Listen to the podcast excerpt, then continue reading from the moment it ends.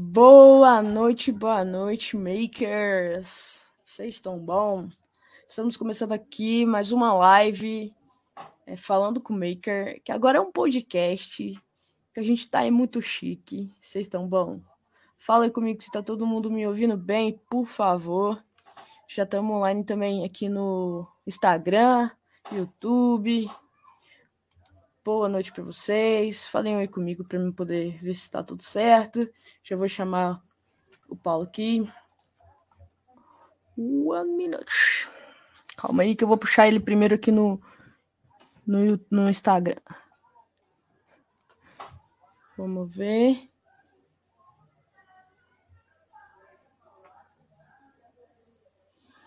E aí, Mikael, beleza? Aê, bom demais. Boa noite, Paulo, beleza? Boa noite, boa noite a todos, boa noite, Érica. Boa noite.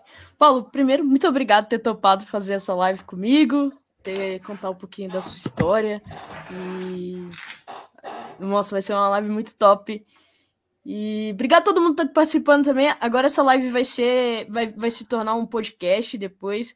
Então, para quem quiser ver, vai estar em todas as plataformas. E espero que vocês participem bastante. Quem puder, que está no, aqui no Instagram, se puder contribuir aqui com o selinho, que todo o dinheiro vai ser para lá para o Discord, para a gente continuar e fazer muita coisa legal lá na, na comunidade. Paulo, para quem não te conhece, queria já começar aqui te perguntando: quem é o Paulo na fila do pão? se apresente aí para a galera te conhecer. Beleza, primeiramente também queria agradecer a oportunidade de estar aqui a gente tinha falado que ia ser só no que vem, mas graças a Deus a gente conseguiu né, uma data antes, né? Então, obrigado mais uma vez. E quem que é o Paulo na fila do pão, né? Eu trabalho com tecnologia já tem mais de 15 anos aí. Então já tem uma longa estrada né, nessa desde que eu comecei a trabalhar até agora, né? Então, sempre focado nisso, né? E atualmente eu sou coordenador, né, na no grupo SBF, que ela é a detentora da Centauro, é, a NWB, que é a, a proprietária né, das marcas né, Desimpedidos, do, do, Acelerados, e recentemente a Grupo SBF também adquiriu o direito de, de uso né, da marca Nike no Brasil. Né? Então a Nike hoje é a, o Grupo SBF né, é a, a detentora da Nike do Brasil. Né? Que top, massa demais. Como é isso, né? Tipo, caraca, você tem a noção de que você tra trabalha para uma super empresa, né? Na verdade, um grupo de super empresas aqui no Brasil, né? Exato, né? São... Tem essas empresas e tem a VPlog também, que é a nossa parte de logística mesmo, é dedicada a transportes mesmo dentro da, da companhia, né? Que massa, que massa, que massa. Galera, é, seguinte, primeiro queria dizer que se a live bater 40 pessoas, agora estamos com 32 pessoas, bater 40 pessoas, vocês ficarem até o final, eu vou sortear aqui um, uma caneca lá da minha, da minha loja. Então, para quem vocês conhecem, manda essa live para poder acompanhar aqui também. A gente vai sortear. Lembrando que eu só dou as regras aqui para participar do sorteio. Se você já quiser, já vai lá no, no Instagram, marca dois arrobas lá na, na, no post do, do Paulo, que aí depois da, da live a gente vai fazer essa, esse sorteio. Fechou? Precisa ser agora, não, pode ser no final da live. Vocês deixam lá dois arrobas marcados que eu vou fazer depois o sorteio. Bateu 40, eu falo durante a live também. Beleza? Paulo, me conta um pouquinho sobre a como é que você como é que foi a sua, a sua vida pessoal conectada com sua vida profissional? Quando que você começou a ter interesse pela área de tecnologia? Como é que isso foi evoluindo? É, eu comecei a gostar de tecnologia lá em meados de 97, 98, né? Já tem um tempinho bom. E na época, a gente, o primeiro Windows que eu usei em casa era o Windows 95. Então, eu comecei a ter esse primeiro contato, não sabia muito bem. Fiz um primeiro curso na, quando eu estava na sétima série, né, na escola mesmo para aprender a mexer um pouco no computador, depois veio o Windows 98, o Windows XP, e a gente meio que vai funcionando. então a gente vai começando a se interessar, né? E também na época todo mundo falava que a TI era a profissão do futuro, né? Que era a profissão que ia dar muito dinheiro e tudo mais. E claro, dá dinheiro sim, mas na muito. época tem que estudar muito, né? Não é, não é da noite pro dia, mas sim, dá, dá um bom dinheiro, mas a, mas a satisfação de você mexer com algo que você gosta, né? Qual e... que foi aí porque normalmente as pessoas, quando começam na área de tecnologia, tem três. Eu vejo, posso estar errada, mas tem três coisas. Ou você começa na área de hacking, que isso faz, te instiga, ou você começa na área de jogo, e você começa a jogar bastante, ou você começa pela área de manutenção e tal. Como é que foi para você? Eu sempre gostei bastante né, de videogame quando era pequeno. Ainda gosto, né? Ainda hoje. até, ó, pode ver que tem o meu, o meu Xbox aí atrás, né? Que de vez em quando dá para desestressar um pouco, né? Pra, pra e... galera, pra quem tá no Instagram, no YouTube dá pra ver o Xbox dele. é, aqui, ó. E, e eu comecei a mexer, me interessar mesmo na parte de hardware, né, de manutenção de equipamentos. Uhum. Fiz um curso na, na escola Microcamp em 2004, 2005. E em paralelo também eu cheguei a fazer um curso de web designer. Não fui para frente, mas acabei seguindo na parte mesmo de manutenção. E em 2007 eu comecei a faculdade de engenharia da computação. Inclusive eu estava na dúvida se eu fazia ciência ou fazia engenharia. E como, é que você tinha, decidiu? Tinha alguns amigos meus da Microcamp mesmo que já tinham começado um ano antes. E eu perguntei para eles, eu falei, o que, que vocês me aconselham, né? Vocês que já estão na faculdade. Aí eles falaram, olha, sendo bem sincero, a parte de ciência você vai ver bastante parte de desenvolvimento, o que não é minha praia. não é minha praia, já desde cedo nunca fui muito muito com a cara de programação. E, e tem a parte de engenharia, né? Que é você vê um pouco de programação, vê um pouco a parte de infraestrutura e automação também. Então, acabei indo pela engenharia pelo, pelo ramo que ia ter mais, como é que eu posso dizer? Mais opções né, de, de atuação na carreira. Sim. Então, comecei em 2007 e em 2008 eu entrei na Multilaser. Eu entrei na parte de logística lá como estagiário. Nada muito dentro da área, mas até na época, o, o, o, gerente que me contratou, ele falava que preferia contratar pessoas que estão na área de tecnologia, de engenharia, né, de computação, porque são pessoas que têm um raciocínio um pouco mais lógico. Então, para resolver alguns problemas, às vezes a pessoa tem mais velocidade né, de, de pensamento para resolver problema. Acho que é por isso que eles falam também que na engenharia, os primeiros cinco períodos, você faz muita matemática, enfim, Sim, é... é... muita coisa assim, só ajuda a desenvolver essa parte mais lógica da gente. Sim, né? é cálculo em cima de cálculo e. Deus me livre. Zero saudade dessa época. Não, nem, nem um pouco. As matérias que a gente tinha era cálculo, vetores e álgebra linear, então eram são matérias assim que não tem nem um pouco de saudade. Ajudaram bastante, mas não, não dá saudade, não. não tem saudade, não. Nem é um verdade, pouco. é triste. É derivado integral, não sei mais o que lá. Pra que, Deus? Só, só quem passou por isso sabe. Ou a pessoa gosta muito, ou ela passa por porque tem que passar, né? Mas não. Exatamente, exatamente. Mas é, é, legal isso que você comentou, que, tipo, duas coisas que você comentou que é muito legal da galera saber, principalmente o pessoal que tá começando agora que não é porque você gosta da área de tecnologia que você tem que ser programador, não existe só essa área, graças a Deus. Então tem muita gente que não gosta de programar, mas vai super bem na, na área, na carreira.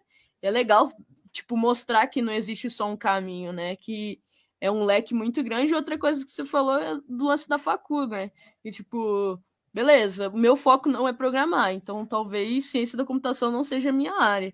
E, e isso é muito massa também, tipo, dá para mudar. Outra coisa também é que a engenharia ela te dá um leque muito maior que talvez a ciência da computação. Então você mesmo decidiu fazer engenharia porque te dava mais opções ali no mercado do que talvez a ciência, né?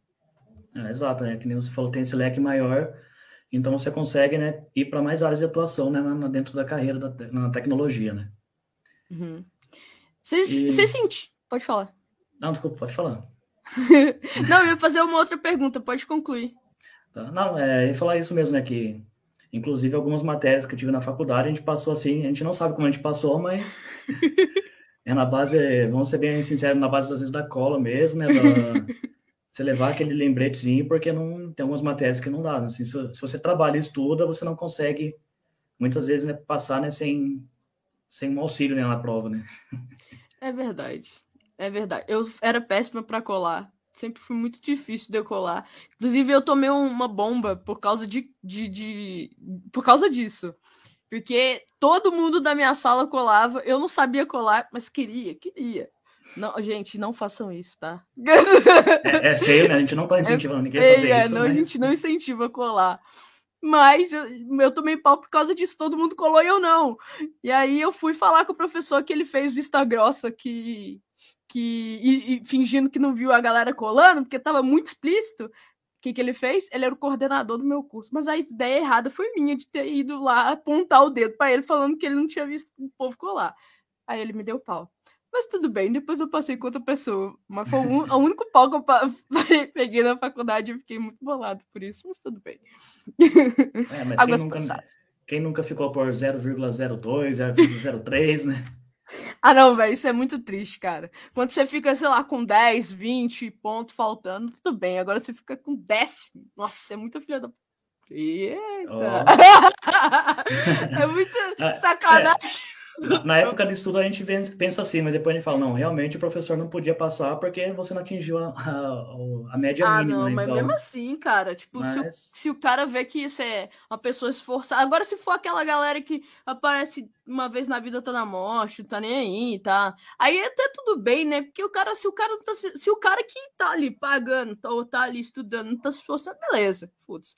Mas para os caras que, tipo, igual você falou, você trabalhava estudava, não é uma rotina fácil, né? Tem muita gente que também estudou e trabalhou, assim, é tenso. Sim. E, tipo, pô, por causa de dois décimos, ah, não, é muita sacanagem. É, é. Da mesma forma né, que eu tive matérias que eu reprovei por 02, 03, teve matéria que na prova final a professora ela foi corrigir a prova e ela viu que, tipo, realmente algumas coisas eu tinha tentado fazer, não tinha acertado. Mas ela corrigiu a prova e falou: a sua nota foi essa, você consegue passar com essa nota ou não? Eu falei: não, ainda falta um pouquinho. Aí eu falei: deixa eu dar mais uma olhada. Então ela foi, ela olhou de novo a prova e falou: ah, você acertou aqui meio ponto, meio ponto aqui. Aí ela viu, ó, sete e meio, que era o que eu precisava. Aí falou: com isso você passa? Eu falei: Feliz Natal, tô indo embora então. Gente, você tá falando aí, eu lembrei agora que teve uma prova que era de álgebra linear. Eu sempre fui muito ruim em álgebra linear. Mas a professora era tipo professora de a gente até falava muito isso, de prezinho, assim. Ela explicava o negócio numa vagareza total, tentando abranger o máximo possível e tal. Aí eu sempre ia mal nas provas. E tipo assim, eu estudava, estudava, estudava, mas eu sempre ia mal nas provas. Aí eu precisava de X ponto, agora eu não me lembro quantos, mas tipo, 14 numa prova de, sei lá, 30.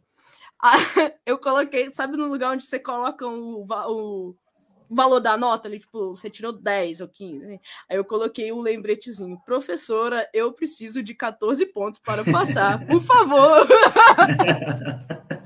Sério, eu coloquei uhum. lembretinho assim, ó. Não foi um, uma prova só, não. Fiz isso mais. E deu certo. Apesar de eu ter ficado com 60 ali, ó, no talo, assim, tudo que eu precisava. Mas, eu Não, mas tá bom, importante, importante é passar, né? Exatamente.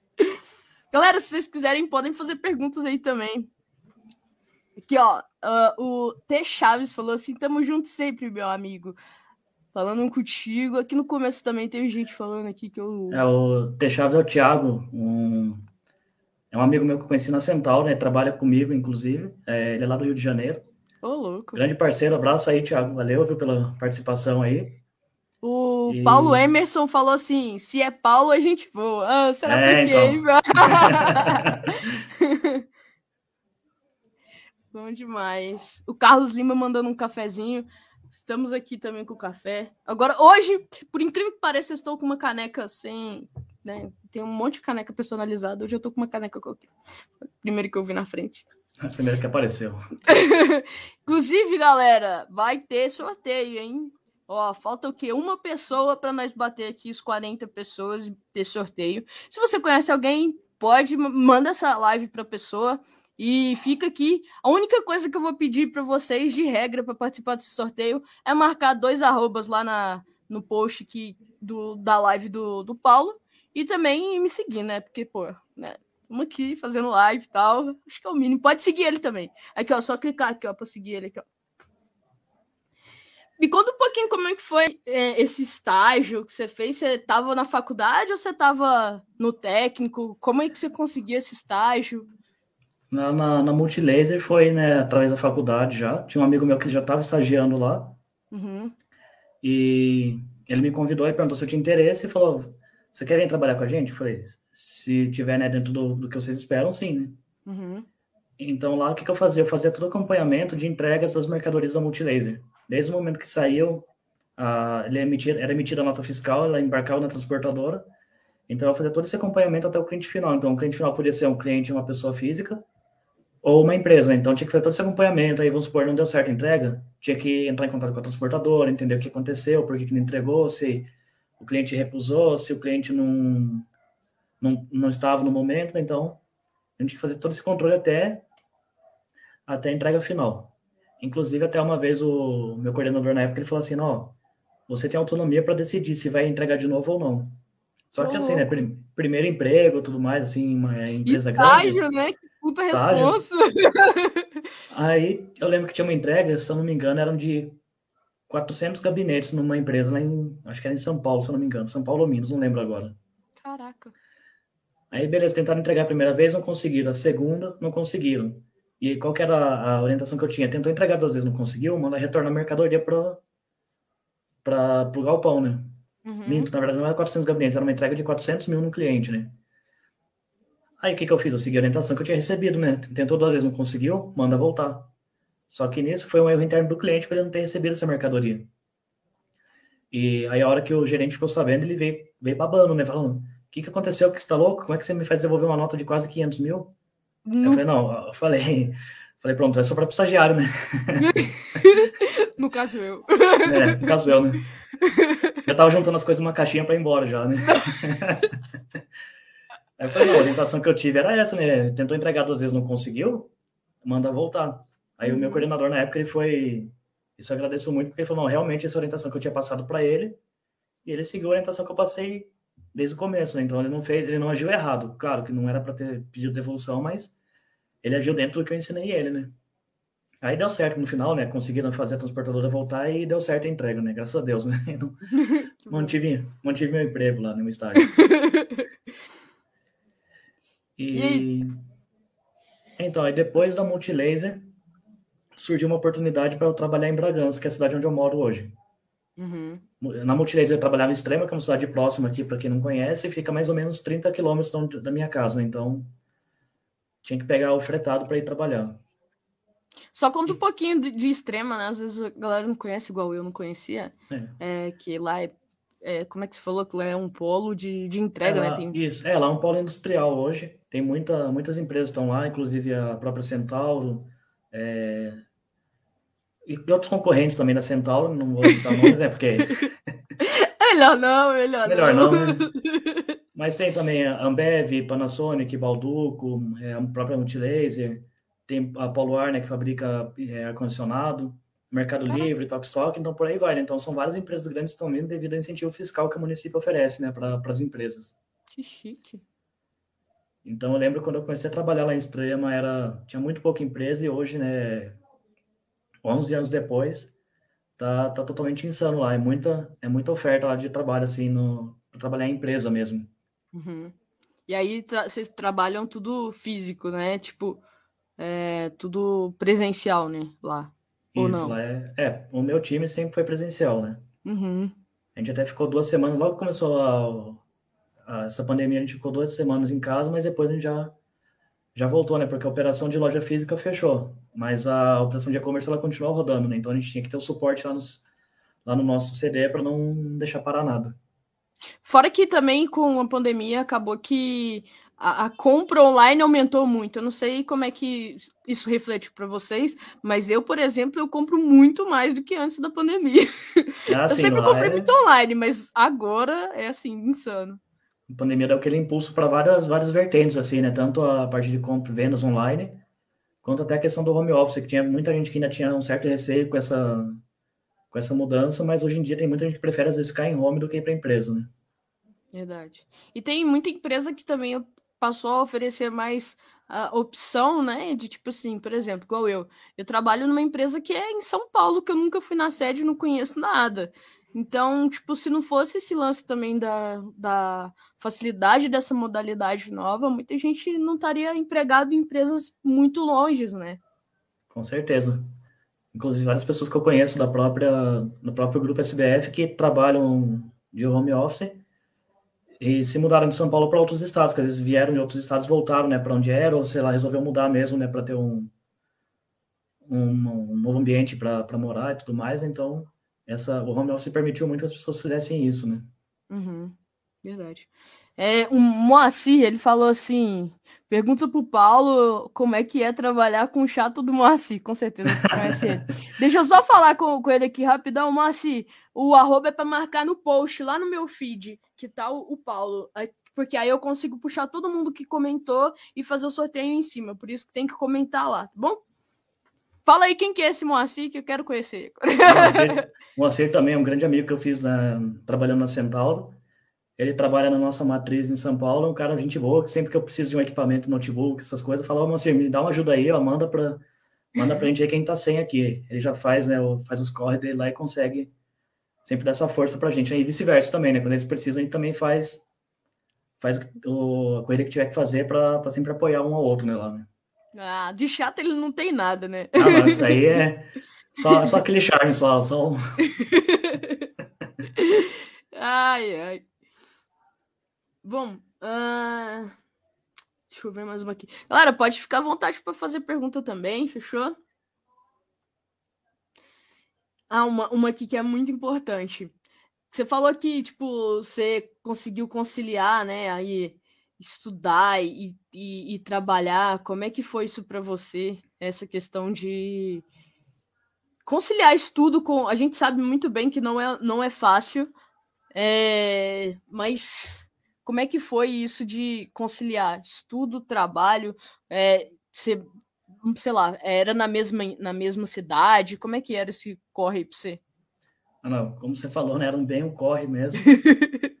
porque eu saía né, de Bragança às 6 horas da manhã, eu ia para Extrema, no período que eu trabalhei lá. Uhum. De lá ficava até às 6 horas, pegava um ônibus que saía de Extrema e ia para Itatiba, que é uma cidade próxima também de Bragança, só que é longe de Extrema, né? Então, assim, é Extrema, aí tem Bragança no meio, e 30, 40 quilômetros depois só que é Itatiba, né? Então. Caraca. Eu pegava Você um ônibus. Tava aqui, aqui tá a sua cidade, aqui tá a cidade que você estuda. Você ficava Isso. nesse corre de três cidades. Ficava nessa triangulação aí, né? Como o pessoal fala, né? Caraca, então, cinco eu... anos.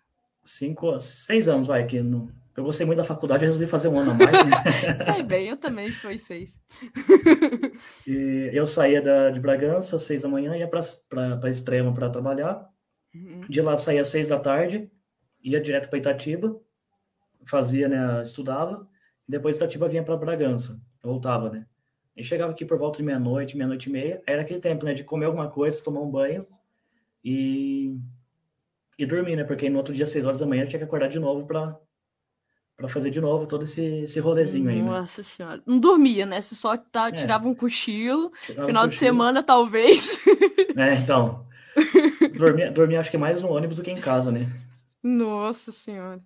Você também, falando em ônibus, eu tinha muito disso quando eu, no, no primeiro ao quarto, terceiro, quarto período, eu também estudava em outra cidade, né?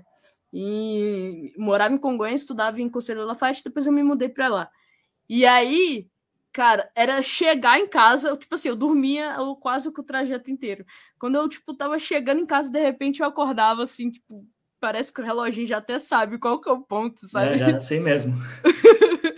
ela já tá, o corpo já acostumou, né, com, com, o trajeto e... Tanto que às vezes já. quando o ônibus demora, demora, um pouquinho mais, você acorda meio assustado, falando, será que eu perdi? Você vê, não, atrasou o ônibus mesmo, né? Não é... é assim mesmo. O X, não sei, X-CEP, não sei quem é. X tu. é o eu sei que Ele é. falou assim: meu ex-safadão, meu Deus do céu, o nível dessa live, pessoal. É, então. essa, essa é uma longa história que muitos não sabem, mas eu era cabeludo, né, até pouco tempo atrás. Caraca, meu! Cortei o cabelo vai fazer uns três ou quatro meses, mais ou menos. Que isso? É, pois é. e aí, por e... que esse, esse apelido?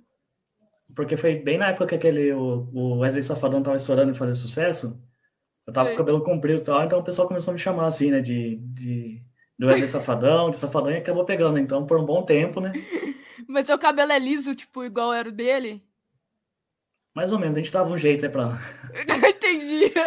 Mas... Dá uma facilitada, né? Mas era aquela coisa, né? Pegou o apelido na época, fizeram até montagem comigo, né? Com... tipo num flyer né, do show do Safadão também, né? Então é. Meu Deus do céu. E o Vou X aí, ele é, ah. ele é, é, japonês, né? E ele fica muito feliz quando eu falo que ele é chinês.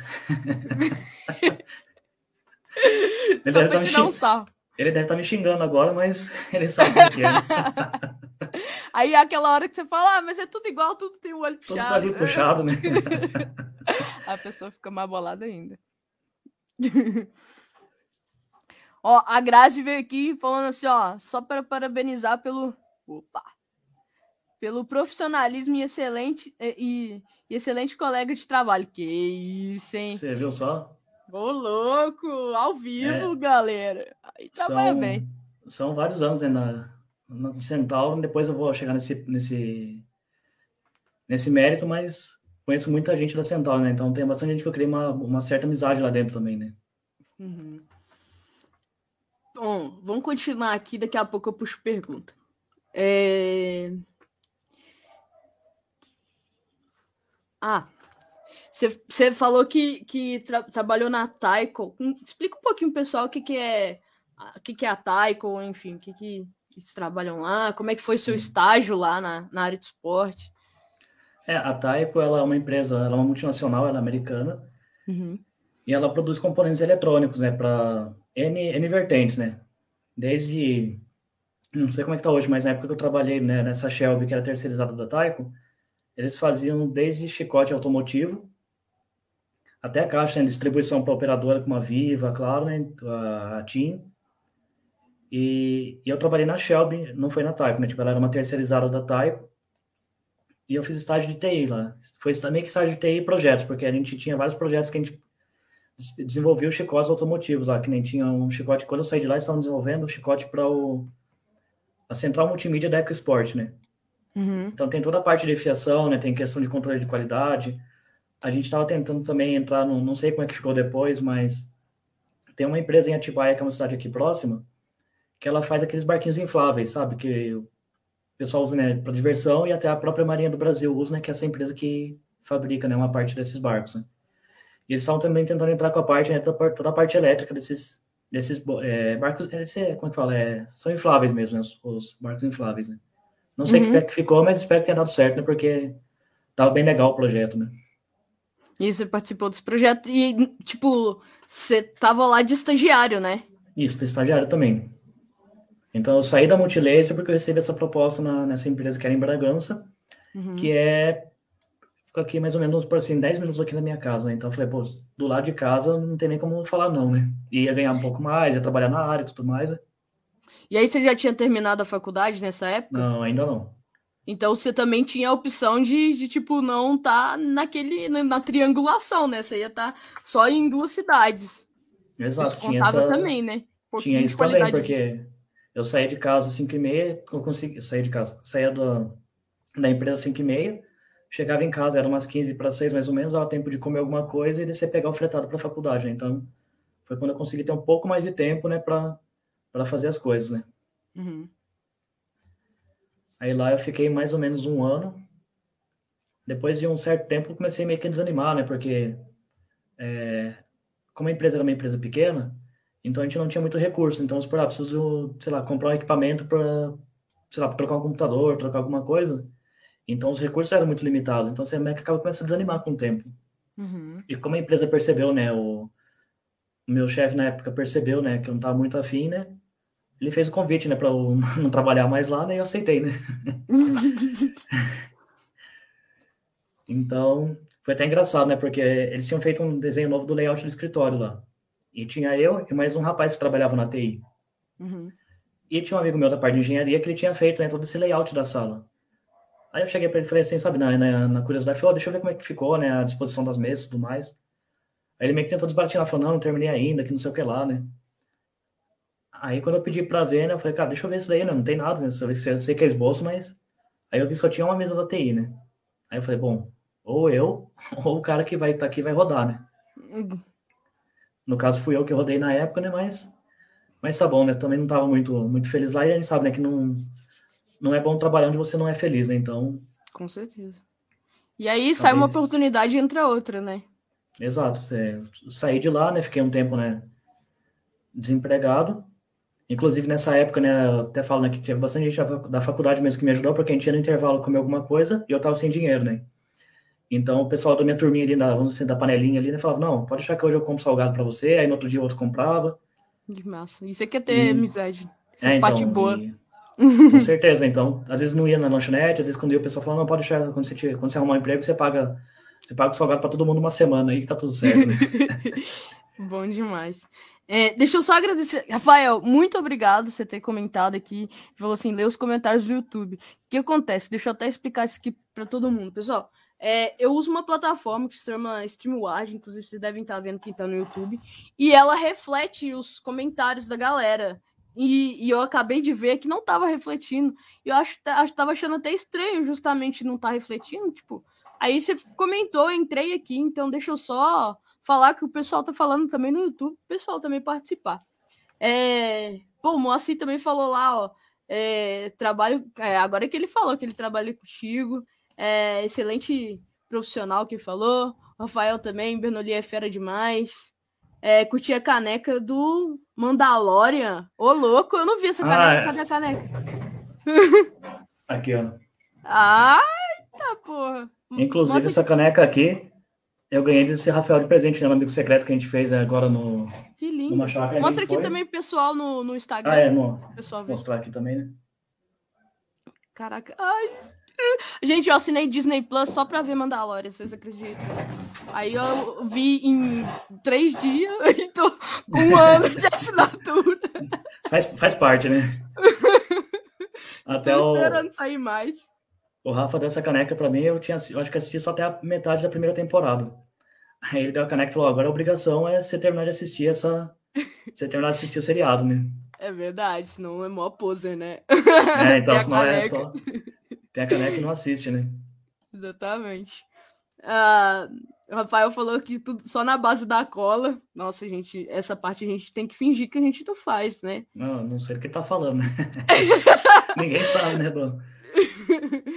o Paulo Henrique falou: essa guitarra SG vermelha aí fez história. Olha que louco, ó, a galera só nas histórias ali, ó.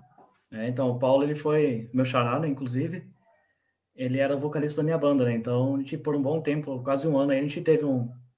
Fizemos pouco, um, alguns shows, né? Então, por isso que ele fala que essa guitarra aí fez história, né? Conta um pouquinho dessa aí. Como assim? Você teve banda? Conta um pouquinho pro pessoal. Eu tive uma banda, né, no. Fora com a. Bom, não vou lembrar agora quanto tempo, mas uns sete, seis, sete anos atrás. Uhum. A gente montou uma banda, eram cinco amigos. Somos cinco amigos, na verdade, não eram cinco amigos, né? morreu, né? É. E a gente tocava, né? Desde Alice in Chains, Nirvana, Stone Temple Pilots, é, Isso influenciava então... o seu cabelo ser grande também? Também. Era a fase, a fase rock and roll, né? A fase mais rebelde, assim, né? Então... Entendo. Foi quando eu tive a banda com, essa, com esses meus amigos aí. Inclusive, um salve aí pro, pro Paulo, né? Que é um puta de um vocalista também, viu? Ô, louco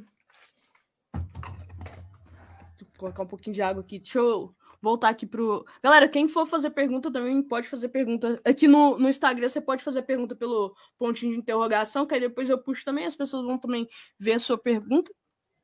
Se eu não conseguir acompanhar aqui o chat, mas eu também tô olhando o chat, fechou? E eu vou puxar aqui mais uma aqui, ó, que a galera falou lá no YouTube. Uh, Fabrício Leite. O Paulo é, é muito fera, excelente profissional e como pessoa uma, um cara sensacional. Que é isso, esse pessoal só vem aqui para tá elogiar. Não, o Fabrício é um outro, um outro grande amigo meu que eu fiz né, na Centauro, ele é um, é um parceiro nosso, é um fornecedor. Tô louco. E que acabei pegando uma, uma amizade muito grande com ele, né? Então, abraço aí também, viu, Fabrício? E é um cara sensacional também, sempre que a gente precisa, o cara corre atrás e, e, e dá o apoio que a gente precisa lá na, na, na empresa, né? Que massa, mano, que da hora. Bom demais. Uh, deixa eu puxar mais alguém aqui, calma aí. É... O Paulo, conta aí quais seus planos para o futuro. Calma que nós vai chegar lá. É... Gostaria, vou, vamos puxar, é só, gostaria de morar em outro lugar, São Paulo ou Curitiba? Paulo, os planos para o futuro eu vou, vou falar, mas eu vou deixar mais para o final, fechou? É... Essa aí, ó. Uh, gostaria de morar em outro lugar, São Paulo, Curitiba, por exemplo? Até pouco tempo atrás eu tinha aquela visão assim, né, de como sempre morei em Bragança, eu tinha aquela visão, não, eu vou morar em Bragança, eu vou crescer em Bragança e vou morrer em Bragança. Tô louco. Até quando eu comecei a sair com minha namorada, né, ela falava assim, não, é, uma, que ela é de São Paulo, né? Uhum. Eu falava para ela, não, porque eu não vou para São Paulo, né? Ela, ela sempre usou comigo até hoje isso daí, né? É, eu não vou para São Paulo, porque não sei o que lá, eu não gosto de São Paulo. Comecei a namorar, né? Comecei a frequentar mais lá e agora a minha vontade é ir morar em São Paulo, né? Então é. então é aquela coisa, né? Às vezes a gente acaba sendo meio que ficando limitado, né? Por a gente só conhecer um, um lugar, né? E quando a gente acaba uhum. tendo vivência em outros lugares, você fala, não, eu não preciso morar exatamente só ali, né? Eu tenho N opções, né? não precisa ser em São Paulo, Curitiba, mas qualquer lugar eu posso morar, né? Desde que eu consiga um emprego e tudo mais para me manter. Então, é mais o meu. Assim, minha vontade mesmo é morar em cidade grande. Assim, eu não gosto muito de. Aprendi, né? Entendi que eu não gosto, né? De da paca... É, como é que falou? Cidade é, muito calma. É, cal... é calmaria, né? Apesar de aqui Bragança ser um pouco até grande, mas é, passou tipo das 10 horas da noite e fica tudo silêncio só, né? então é. Ah, deixa eu puxar uma outra aqui. Ah, a Sônia falou assim: morar em São Paulo, com certeza. Olha ela, já estava sabendo. o Paulo estava comentando aqui da sua época, Wesley Safadão. um, Margarete, ela falou assim: Paulo sempre atencioso, me ajuda sempre. Caraca, você é o que? Onipresente? Tá?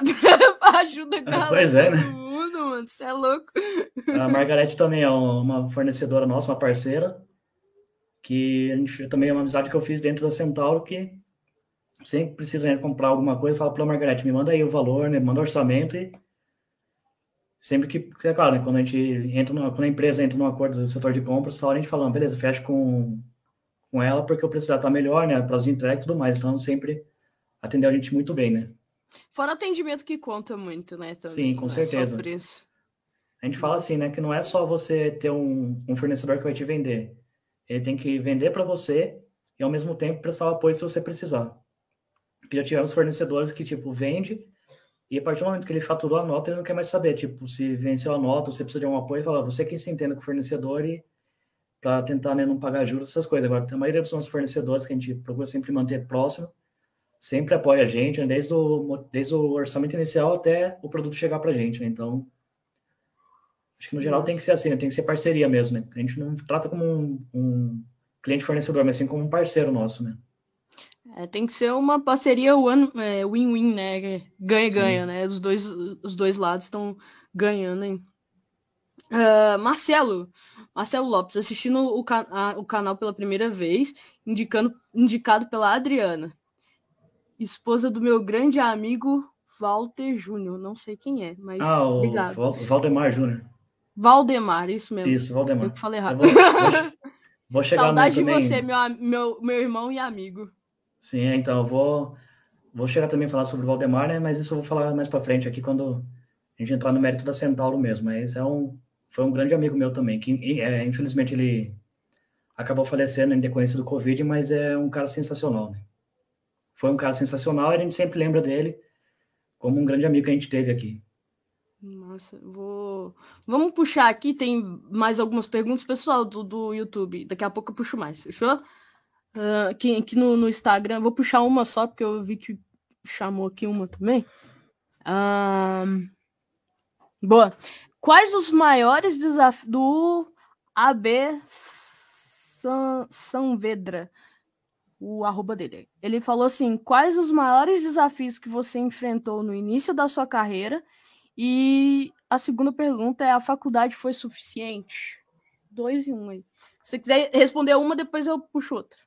Tá, um, assim, um dos maiores desafios foi esse mesmo, é de trabalhar e estudar ao mesmo tempo. Porque você está no começo né, da carreira, você às vezes está aprendendo muitas coisas ainda.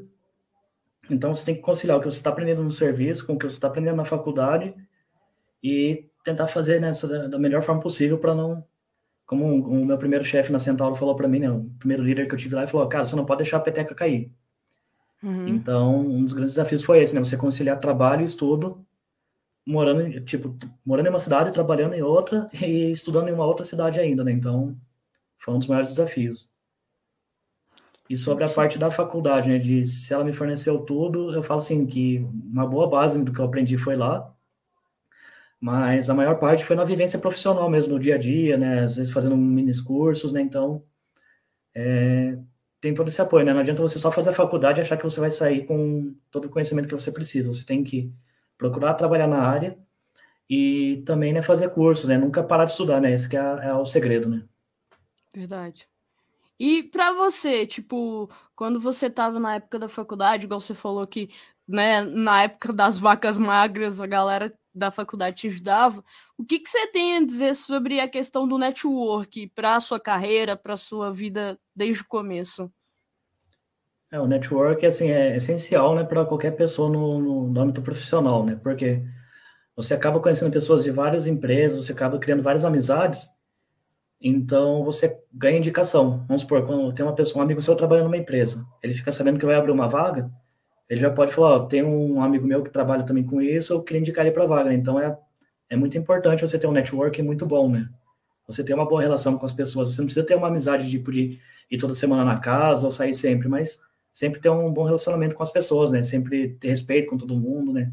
Ter amizade para para fazer o seu network sempre estar tá bem alimentado, né? Verdade, com certeza. É, minuto, vou puxar outra aqui.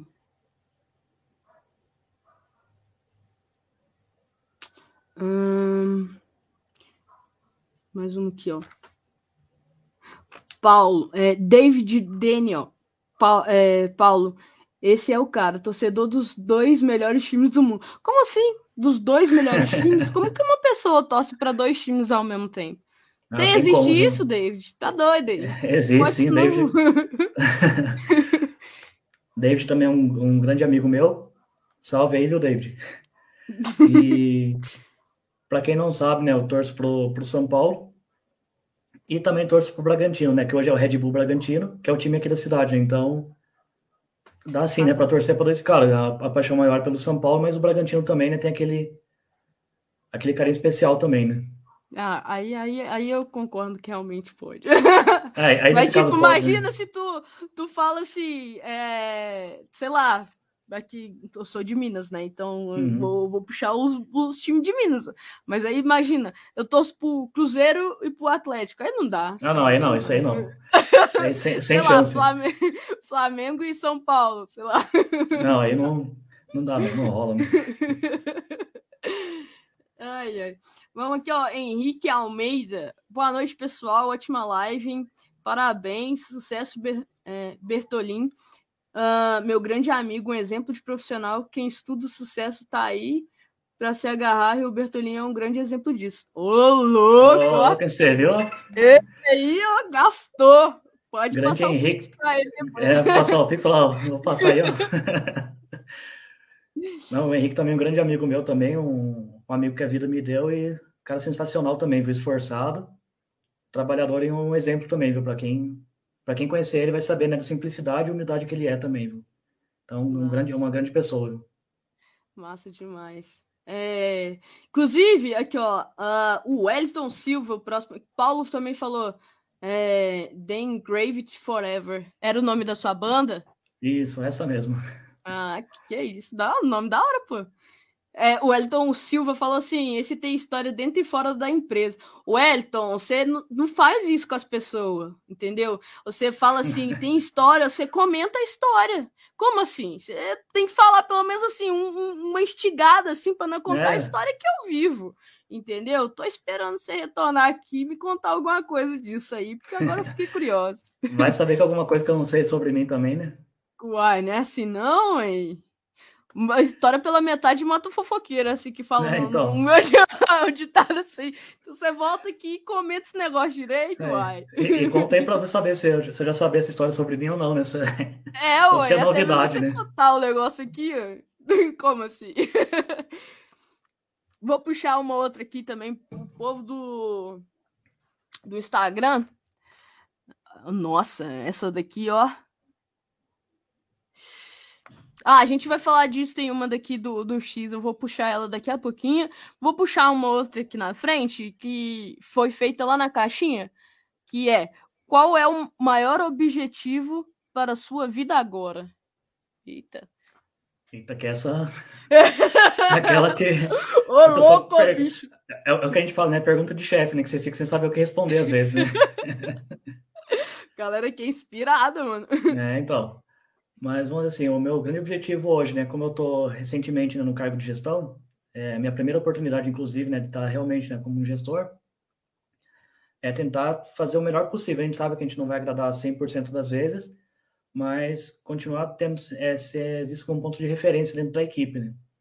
E também né, saber reconhecer, né, quem merece né, crescer, quem precisa de uma ajuda. E, e é isso, né? Tipo, hoje o meu objetivo é esse, né? De é, como é que se diz, amadurecer no cargo de gestão e da melhor forma possível. Tive grandes professores, né? Até que vou contar também mais para frente, mas, mas o objetivo hoje é esse, né? Massa demais. Eu acho que você tá fazendo muito bem, porque pra vir esse povo. Não é possível que você pagou esse povo todo pra vir aqui falar bem de você. É, então, o salário não vai dar, não pagar todo esse povo, não. Deixa eu ver se teve alguém que falou alguma coisa aqui no, no chat e eu não peguei.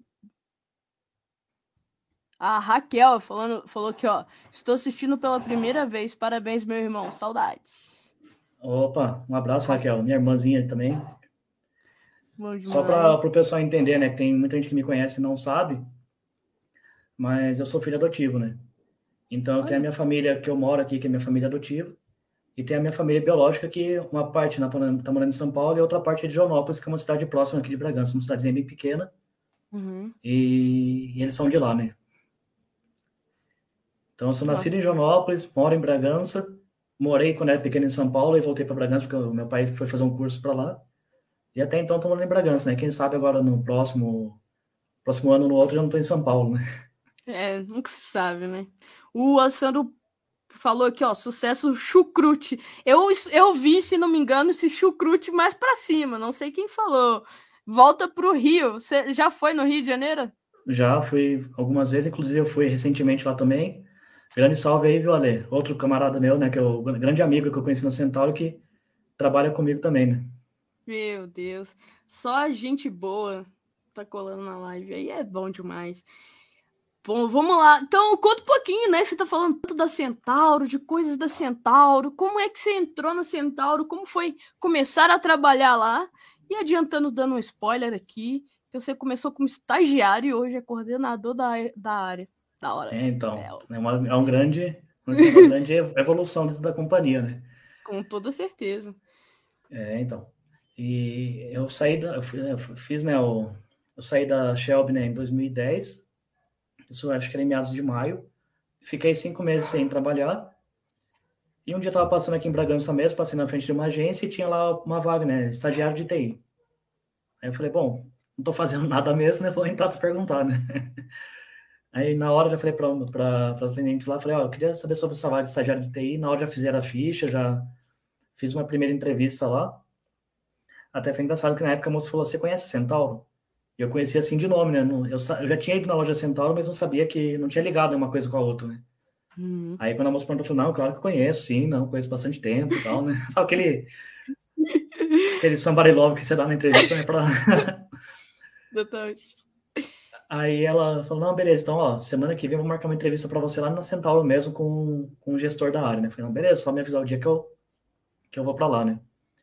Aí fui, fiz a entrevista e lá tava esperando né, na recepção para fazer entrevista. Passou um amigo meu que já tinha trabalhado comigo na Multilaser. Aí ele passou, me cumprimentou. E beleza, né? Até então, vida que segue, né? Aí ele, inclusive, ele fazia faculdade também lá na, na Itatiba também. Aí à noite ele falou, viu? É, eu vi que estava lá na, na Central fazendo entrevista. Você, qual que você estava fazendo entrevista? Aí eu falei, ah, era para uma estagiária de TI. Aí ele olhou para mim e falou, ah, ah, beleza. Aí passou umas duas semanas, eles me chamaram para trabalhar, né? Disseram que eu tinha sido aceito. E comecei a trabalhar. Hum. E aí, um tempo depois, esse amigo meu falou: Ó, eu, claro, não fui eu que fiz ele escolher, mas eu falei: Ó, se for para escolher um dos meninos ali, ó, escolhe o cabeludinho ali, que na época eu já era cabeludo. escolhe o cabeludinho ali, que ele trabalha bem, viu? Um rapaz esforçado ali, e pode, pode escolher ele, né? Então, aí foi o meu início na Centauro, né? como estagiário lá dentro da companhia. Mais uma vez, network te ajudou, né? Mais uma vez, o network me ajudando aí para conseguir o emprego, né? Massa, Inclusive, demais. na entrevista tinha gente com até mais qualificação que a minha. Só que, não sei, né? Claro, teve alguns motivos que devem ter feito eu ser escolhido, mas, enfim, estamos aí, né? É, indicação na área de, de, de TI é muito forte esse lance de indicação, porque eu acho que para quase qualquer, se não qualquer, vamos dizer aí, para não falar 100%, 90% da, da, da, das vagas exigem muita confiança, né? Então acaba que a indicação ela conta muito. Sim. É, tem que fazer. A gente vê mesmo que às vezes tem uma, vamos supor, um gerente, um diretor que sai da empresa na área de tecnologia ele sai e já vai arrastando todo mundo que tá na, na gestão dele e vai levando embora, né? Vai puxando um por um e. É então é a importância do networking, né? Você vai para uma outra empresa, tem uma outra oportunidade, você vai vai puxando quem você conhece, né? É verdade, é verdade. Teve. Oi. Teve mais gente aqui, ó, falando, deixa eu só puxar aqui, ó. Quem tá no, no, no, Instagram, esse Paulinho é fera, trabalhamos há 12 anos juntos. Gente, 12 anos é uma vida, vocês têm noção? 12 anos é muito tempo. Sim. É... E a Suzette, ela falou: um abraço, irmão. Suzette, sucesso para você. Uma outra irmã minha também, da minha família biológica. Já dando um spoiler aí, né? Na minha família biológica eu tenho cinco irmãs e dois irmãos, né? Então é uma família bem. Grandinha, né? Bem grandinha aí, né? e... Pode continuar. Então, quando eu comecei né, na Centauro, eu pensei, bom, estagiário né, deve ser estágio na área de suporte, né? não gostava muito de suporte, mas também falei, é, é uma oportunidade de eu conhecer, né? Vamos, vamos ter essa oportunidade. Quando eu cheguei para trabalhar no primeiro dia, o meu amigo já falou, não, é, a gente não fica no suporte, a gente fica no que a gente chama de laboratório, né? Que é onde é, onde é preparado, né? Todas as máquinas, né? é impressora, leitor, né? Coletor, que sai da Centauro para atender as lojas do Brasil inteiro, inclusive o próprio CD e os escritórios, né? Da, que fica em São Paulo, os CDs de Jarinu, Rio de Janeiro e por aí vai, né? Então, meio que eu falei, putz, pelo menos já é mais tranquilo, né, ficar aqui, né? Claro, né, tem toda as demandas do dia a dia, mas é muito mais tranquilo do que você ficar no suporte o tempo todo com o usuário, né? Uhum. Aí lá eu fiz um ano de estágio, depois desse ano eu fui efetivado como assistente de manutenção. E aí comecei, né? A gente preparava também o que a gente chama de enxoval, né? Que é, são todos os equipamentos que vão para a inauguração de uma loja. Então eu começava, comecei atendendo chamado de loja, depois eu fui para essa parte de confecção dos enxovais. Né? Então aí eu aprendi, comecei a ter contato com o Linux mesmo, é, parte de instalação de Linux, né, configuração né, do, dos nossos sistemas. Então foi, fiquei um bom tempo aí como assistente, aí passei para analista júnior, analista de suporte júnior, e um pouco tempo depois para analista de suporte pleno, né, que eu estava até então antes de eu ser de eu virar coordenador, né. Caraca. E aí, e aí nessa caminhada, assim, eu falo, né, que eu tive duas infelicidades, né, que o meu primeiro coordenador lá, ele, ele acabou ficando doente, ele uhum. teve um problema sério de saúde, ele teve que se afastar e ele não, não voltou, né, acabou afetando um pouco a memória dele, então já foi uma primeira perda, né. Uhum. Aí foi isso, foi um pouco antes de começar a pandemia mesmo aqui no Brasil, né, que a gente fala, né, que no, lá fora começou antes, aqui só chegou depois do carnaval, né. É verdade. E então, depois desse meu coordenador veio, aí a gente ficou um tempo né, sem um coordenador, e veio esse, veio o Valdemar, né, que era o nosso coordenador até metade desse ano, que inclusive queria uma, mandar um abraço para todo mundo que conhece ele, né, que teve contato com ele, porque sabe o, o, grande profissional que ele foi, né, a gente até fica até emocionado de falar dele, né. E criei uma grande amizade com ele, foi assim um, um ano de convivência, mas parecia que eram 10 anos né, de amizade, né, então Queria mandar também um abraço para a esposa dele, né? A esposa dele, né? Que estar assistindo a gente aí, né? Dizer a gente sempre lembra dele, né? Todo mundo também lá sempre fala, putz, o Valdemar sempre foi um cara sensacional, né? Sempre ajudou todo mundo, sempre estava disposto até a pensar muito mais nos outros do que nele mesmo, né? Então a gente falava que ele, a empatia dele era um nível assim altíssimo, né? Excepcional na empatia que ele tinha com as outras pessoas, né? E aprendi muito com ele, com o meu antigo coordenador também, que era o Ricardo, né? Também foi um cara, é um cara sensacional, né?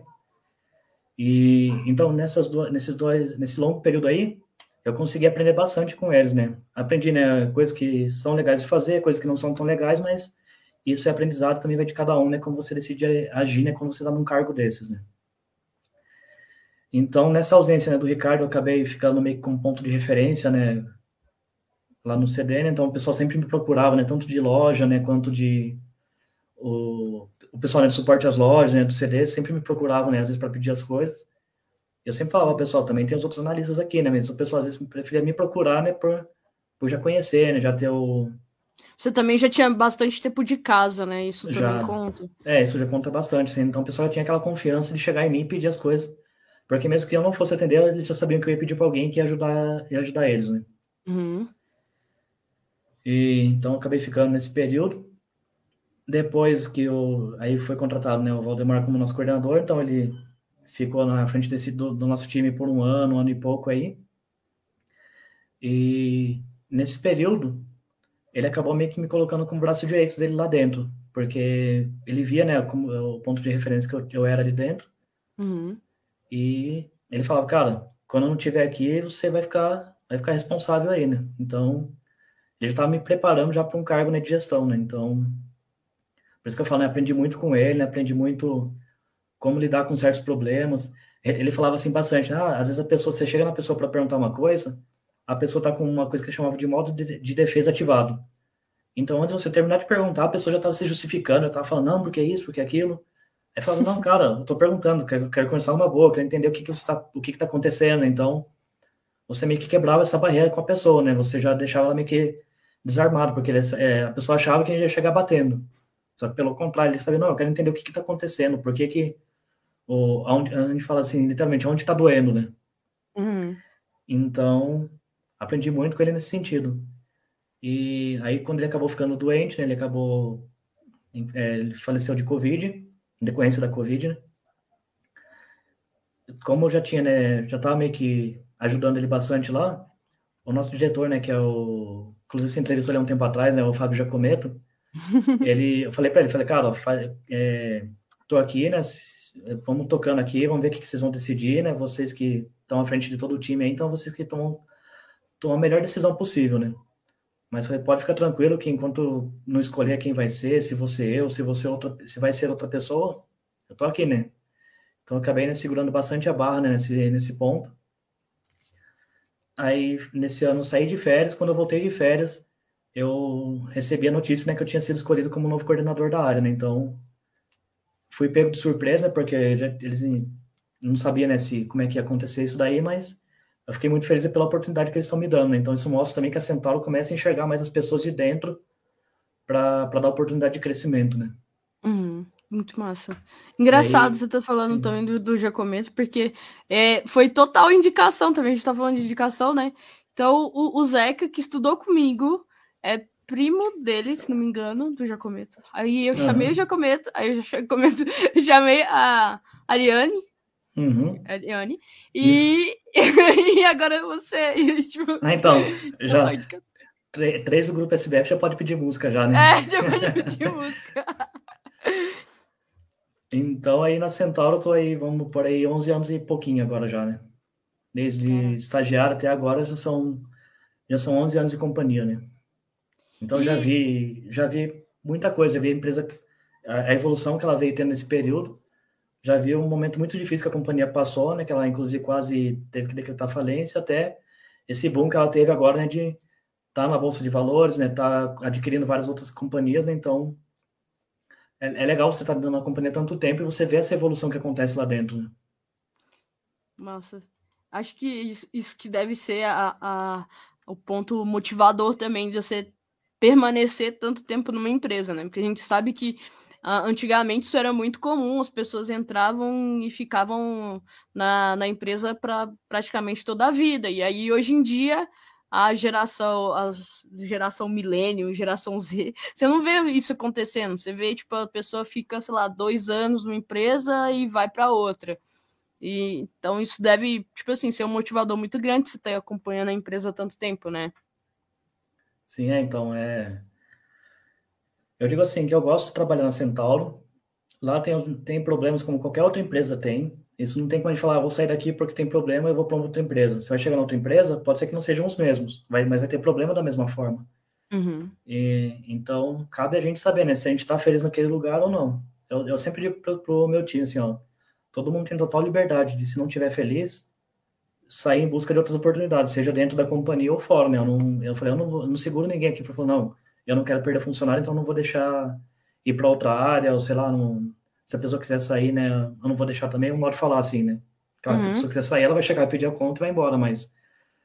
É, mas a gente não... sabe que tem gestores que pensam assim, né?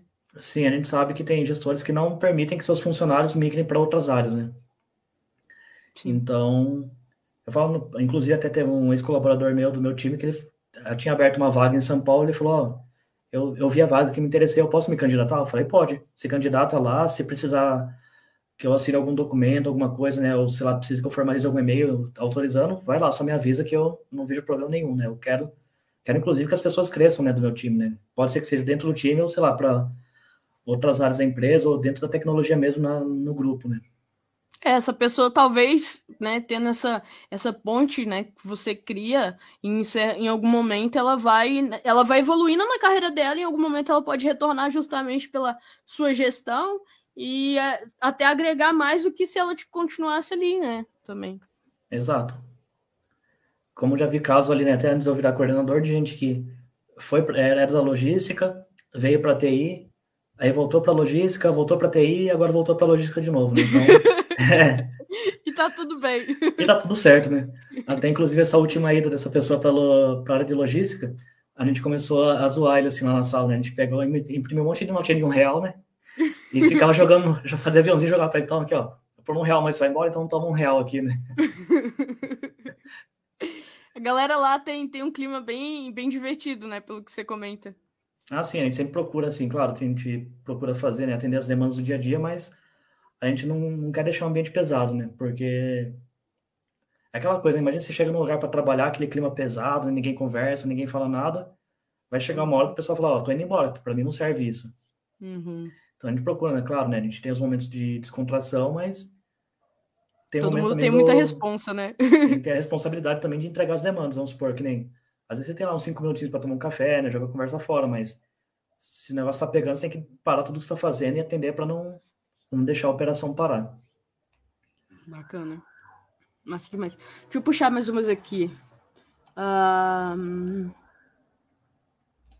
Francisco Souza. Tem mais gente nessa live que quer se mudar para São Paulo também? Eu, Francisco, eu já pensei em mudar para São Paulo, mas os aluguel tá muito caro lá e me fizeram desistir por enquanto. É, um, um, exemplo, assim, né? Eu fui pesquisar apartamento lá em São Paulo e aqui em Bragança também, porque hoje eu moro com meus pais, mas a minha ideia também é morar sozinho. Uhum. E o mesmo apartamento, tipo, um apartamento do mesmo tamanho que hoje eu alugo aqui em Bragança, por 1.300 mais ou menos, já com condomínio incluso, essas coisas, em São Paulo ele sai por no mínimo 1.700, 1.800, então é, é um custo de vida mais alto, claro, você tem toda algumas coisas a mais, mas assim, é um custo de vida mais alto, né, para quem está pensando em fazer uma mudança dessas, né. Nossa, mas você achou 1.700? O pessoal tava me passando 2.500 reais. Eu falei, o pessoal aí não vai dar, não. você paga 2.500 reais. Não vai rolar. Deixa, deixa pra lá, né? Eu compro uma casa com esse valor, você tá doido? Pagar mensalmente o valor desse. É puxado demais, você tá doido. Tem esse dinheiro todo, não. É... Olha isso daqui, gente. Olha, em live, ó, com quase 30 pessoas online nessa live. o pessoal tá cobrando ticket aqui. Calma aí que eu vou ter que ler isso daqui porque eu achei muito engraçado. O Everton, ele virou e falou pro Paulo assim, ó, atende o meu chamado, isso. um salve aí pro canal e pro Paulo. Eu amo, deixa eu cara. cortar, deixa eu cortar aqui o Wi-Fi aqui para falar caiu o sinal, não dá para atender mais ninguém aqui. Mano, vocês são demais. Meu Deus. Vou continuar aqui, ó. A Sofia é, falou assim, ó, ele não atende nem o telefone, quem dirá o chamado aí, eu te defendendo aí, ó, foi legal. Gente, é, então, Valder, pro, pode falar. Só para o pessoal entender quem é Sofia, né? Sofia né, minha namorada. Ah, um... tá explicado. e há um tempo atrás, quando ela precisava me acionar na empresa, ah. é, às vezes ela ligava e eu não atendia o telefone. Mas, tipo, eu não atendia porque eu tava sempre, às vezes, fazendo outras coisas, não conseguia atender na hora. Aí ela sempre mandava mensagem para mim depois, né? É... Isso na época quando a gente só era amigo, assim, né? A gente namora faz pouquíssimo tempo, né? Aí ela fala assim, o que, que adianta você ter um telefone se você não atende? Então, joga esse telefone fora, né? Então, por isso que ela fala, né? Se não atende o telefone, que dirá chamado, né? Coisa feia. Ele atende chamado, porque ele tá ganhando um monte de elogio aqui. Tô brincando. Bom, deixa eu só puxar mais alguns aqui, ó. O Valdemir Pimenta falou Bambi. Não faço ideia do que, que ele está dizendo, porém eu acho que você, Paulo, sabe. É, é um corintiano amigo meu aí, né? Que sempre tem essa, essa, essas brincadeiras aí, né? De o pessoal chama São Paulino assim, mas um, não, não procede, não. É igual o Cruzeirense chama de Maria. Inclusive, eu sou cruzeirense, mas eu entendo. Ai, então. ai. É, ele falou também que você é grande Bertolin, esse é o cara, parabéns. O Hugo Moreira falou na próxima ida à extrema vai pagar o leitão. Meu Deus. Ah, eu quero saber dessa história. Pode contar. É, então. O Hugo também, um grande amigo meu da Centauro, lá pra vida, né, que a gente fala. Um grande salve aí, viu? Lá em Extrema tem um restaurante que ele é bem tipo um restaurante mineiro, né? Claro, né? Extrema, né? Mas ele é bem Extrema é caseiro. Extrema é Minas, mesmo. tá, gente? Eu também não Isso. Pra quem não sabe, Extrema já é Minas, né? Inclusive, tem gente que vai na lojinha da Central lá e pede nota fiscal paulista e fala, então, né, você já mudou de DDD, né? Não dá para pedir, né? nota paulista aqui. E, e essa história do leitão aí, é nesse restaurante que toda quarta, sexta e domingo, eles fazem todo o almoço lá e eles assam uma leitona. Então, eles deixam a leitona inteira lá, assada. Caraca. E tem um rapaz lá que só fica cortando uns pedaços e, e, e colocando pro pessoal ir pegando, né? Então, todo mundo que vem pra Extrema fala, quero, a gente até chama lá, né, o restaurante, né, o morte lenta, né, porque você come e vai morrendo devagarzinho, né, de, de preguiça depois do almoço, né. Então todo mundo que vai pro extremo quer almoçar lá, né, então é, por isso que ele falou pra me pagar o leitão, né, mas quem tá me devendo é ele, viu. Caralho, rolando cobrança aqui ao vivo, pra ficar gravado. Inclusive, essa live fica gravada, tá, gente? E também ela vira podcast, pra quem não sabe, depois dá pra você o quê? Ouvir ela no Spotify e todas as outras plataformas aí, porque ela vai pra lá. É, aproveitando aqui que o pessoal tá online ainda, ainda. é... Ainda, ainda bem. Seguinte, pessoal, como a gente bateu 40 pessoas uh, na live, eu vou fazer o sorteio de uma caneca lá da minha loja. Para quem não viu a caneca, depois eu vou colocar no Stories. Para você ver isso tudo, você precisa seguir aqui, ó. Quem tá no, no, no Instagram, é só clicar aqui em cima. Para quem tá no, no YouTube, pode clicar embaixo e seguir o canal, seguir lá no Instagram. É... No, no post que eu fiz ontem do, do Paulo, você vai colocar dois arrobas lá e aí eu vou fazer o sorteio depois da live. Fechou? Não precisa pôr agora, não precisa colocar o arroba agora. Depois da live pode marcar seu arroba, que eu vou deixar um tempo para todo mundo colocar o arroba lá. E aí eu faço a live e vou dar de presente aí uma galera. uma pessoa vai ganhar a canequinha, mó da hora a canequinha. É, depois eu, eu mostro a foto dela. Fechou? Vou puxar aqui mais. Um... Henrique Almeida, valeu, valeu pelas palavras, Bertolin. Tamo junto. É, Wellington, ah, ele voltou. Ah. Wellington, que ele deixou aqui uma historinha aqui para contar, pô. ele falou assim, ó. Fala quando você fez um aprendiz imprimir 100 etiquetas de seta, 50 para cada lado. Como assim? Sabia que tinha ter alguma história, mano. Eu lembro, né, que a gente tinha os jovens aprendizes lá com a gente. Ah. E uma vez eu falei para ele assim, falei, ó, imprime, é, eu preciso de 50 etiquetas de seta, né? A etiqueta tem um tamanho padrão, né, de 4 por 7 mais ou menos. E eu falei, porque eu vou precisar usar seta né, de um lado e pro outro. Aí ele foi lá, né? Fez a seta e imprimiu 50. Aí olhando assim de longe, eu vi que ele começou a virar, né? A seta no programa lá que a gente usa para fazer as etiquetas. Uhum. Aí eu perguntei para ele assim, eu falei, eu deixei, né? Falei, deixei ele imprimir de novo, né? Aí depois eu perguntei para ele, viu, deixa eu perguntar uma coisa. Por que, que você imprimiu 50, virou a seta e imprimiu mais 50? Aí ele olhou assim, não, mas você não pediu 50 setas de um lado e 50 pro outro? Aí eu peguei a seta, cortei uma e falei, ó, tá aqui a seta, virou pro outro lado, tá do outro lado aqui, ó. Mas eu deixei ele fazer para só, na, só naquela coisa da zoeira, assim, né? Falei, deixa eu, deixa eu aprender, né? Tadinho, velho. Fala, Penegui. Acabou de entrar aí na live. Salve, Penegui. Penegui também é da área. É. Pô, sacanagem. Sacanagem.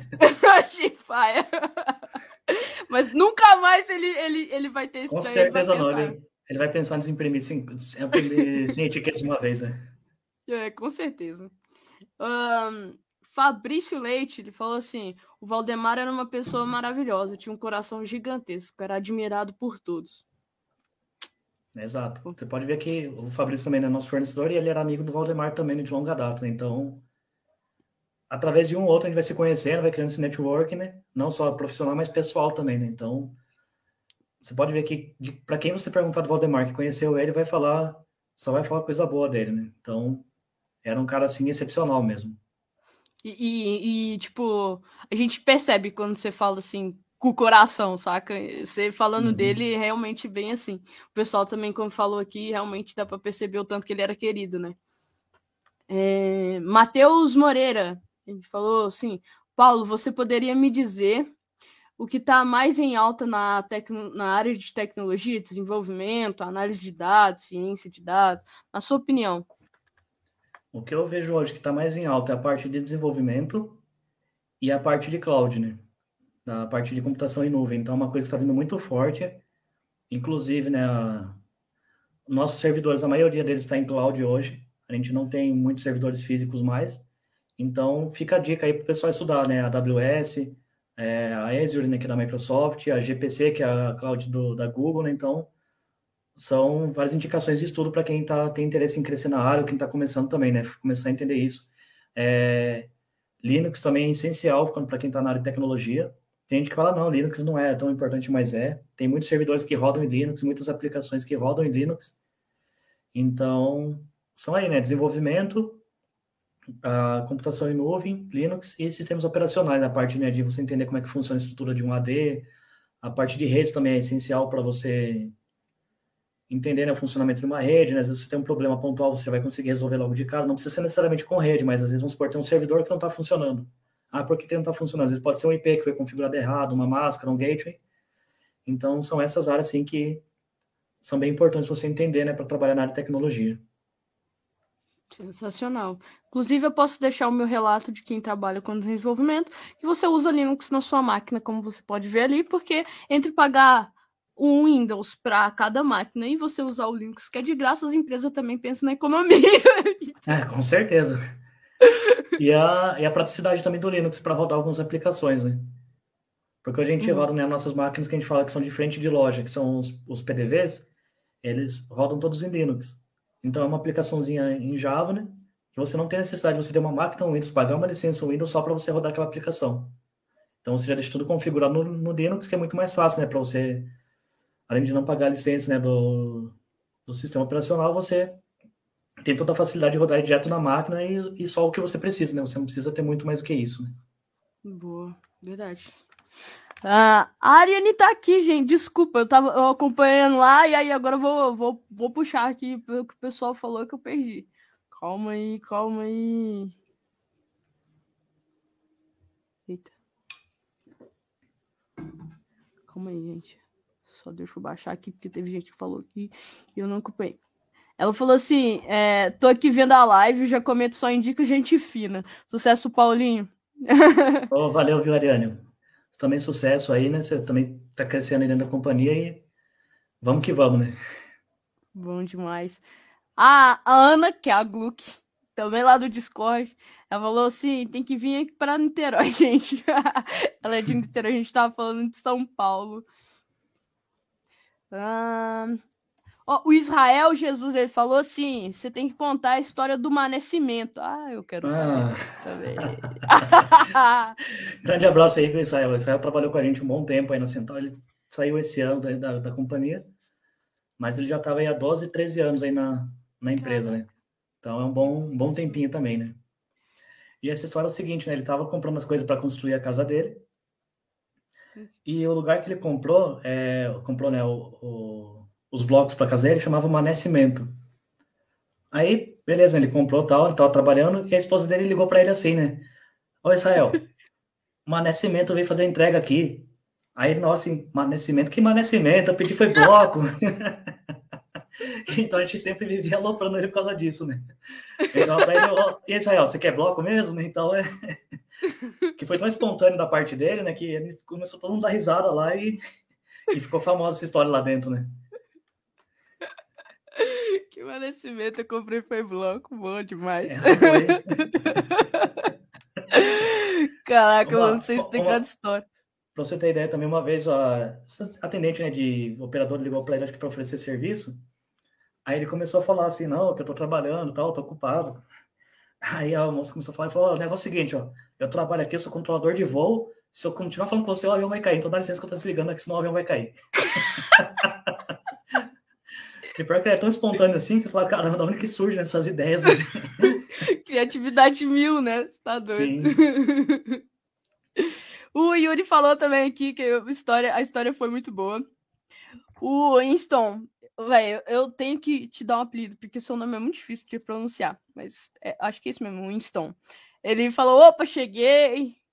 Ele fez eu, eu jogar joguinho de terror no final de semana. A Ariane falou assim: ó, oh, não esquece da galera, do povo aqui de segurança também não. Segurança realmente tá bem é, alta aí. Isso, InfoSec também, a parte de segurança de dados, né? Ainda mais com a, a LGPD, né? Que é a legislação, a parte de proteção de dados. Tem um pessoal que está fazendo um excelente trabalho né, da companhia, né? Para precaver né, tantas informações da companhia não deixar, né? A gente sofrer nenhum ataque, nem a gente viu recentemente, né, as outras empresas que sofreram aqueles ransomware, né? que uhum. perderam os dados, né? perderam por ficaram tipo às vezes por um ou dois dias sem trabalhar porque estavam tentando recuperar as informações. Então, realmente o pessoal de infosec aí, né, de segurança faz um papel essencial dentro da companhia também, né, na, na tecnologia. E você citou aí também do lance da de nuvem, lá na Kabum eles usam AWS. É, e uma coisa que eu vejo muito também é a questão de, né, igual a gente falou da questão de segurança, segurança para a nuvem também é uma área que, tipo, tá precisa bastante de profissionais com, com, essa, com esse conhecimento e é muito difícil de achar também. Então, talvez é uma área também a ser explorada aí, pessoal se dedicar. Ah, com certeza. Porque até eu comecei a fazer um curso de AWS também. Inclusive, eu preciso dar continuidade nesse curso. E lá ele fala da, da, da importância de você criar uma regra de segurança e você ter bem definido quais acessos você vai liberar. Porque se você, vamos supor, cria uma regra lá com acesso full, né, a porta né, SSH, Telnet, FTP, você não vai conseguir garantir a integridade dos seus dados, né? Então, você tem que saber muito bem, né, quais acessos que você vai liberar, né, quais portas, né, quais IPs, para você não colocar a companhia em risco, né? E também quais os níveis de permissão que você vai dar para cada pessoa, para cada Exato, não... serviço.